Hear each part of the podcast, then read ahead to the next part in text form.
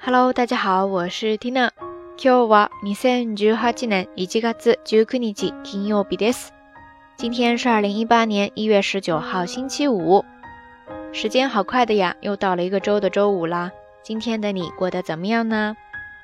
在昨天的节目当中，我们聊到了一个稍微有些沉重的话题，就是已经离开了这个世界的人们给我们留下的一些纪念物。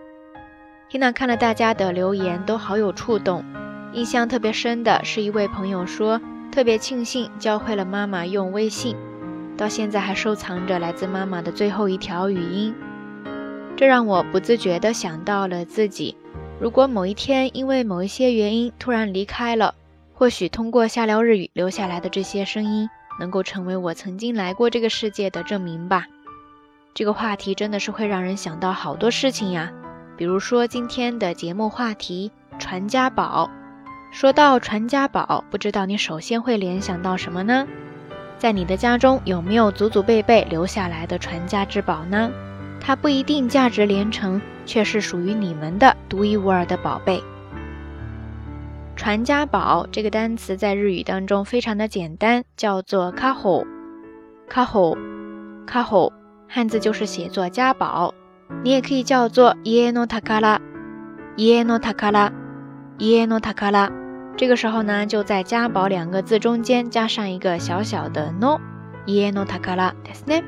如果你要強調是祖祖辈辈世代传承下来的家中之宝的话，这个时候呢，你就可以用到这样的一个定语修饰，叫做代代伝わる，代代伝わる，代代伝わる。那合起来就是代代伝わる家宝，代代伝わる家宝。 代代伝わる家宝。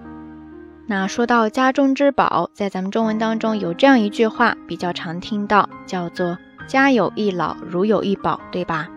其实，在日语当中也有一句话跟它很对应，就用到了这里讲到的单词。这句话叫做“年寄りは家の宝”。年寄りは家の宝。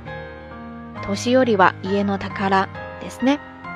OK，以上呢就是这一期到晚安要跟大家分享的一些相关的表达方式了，非常的简单，大家都记下来了吗？那今天的节目互动话题就是在你的家里面有什么特别的传家之宝吗？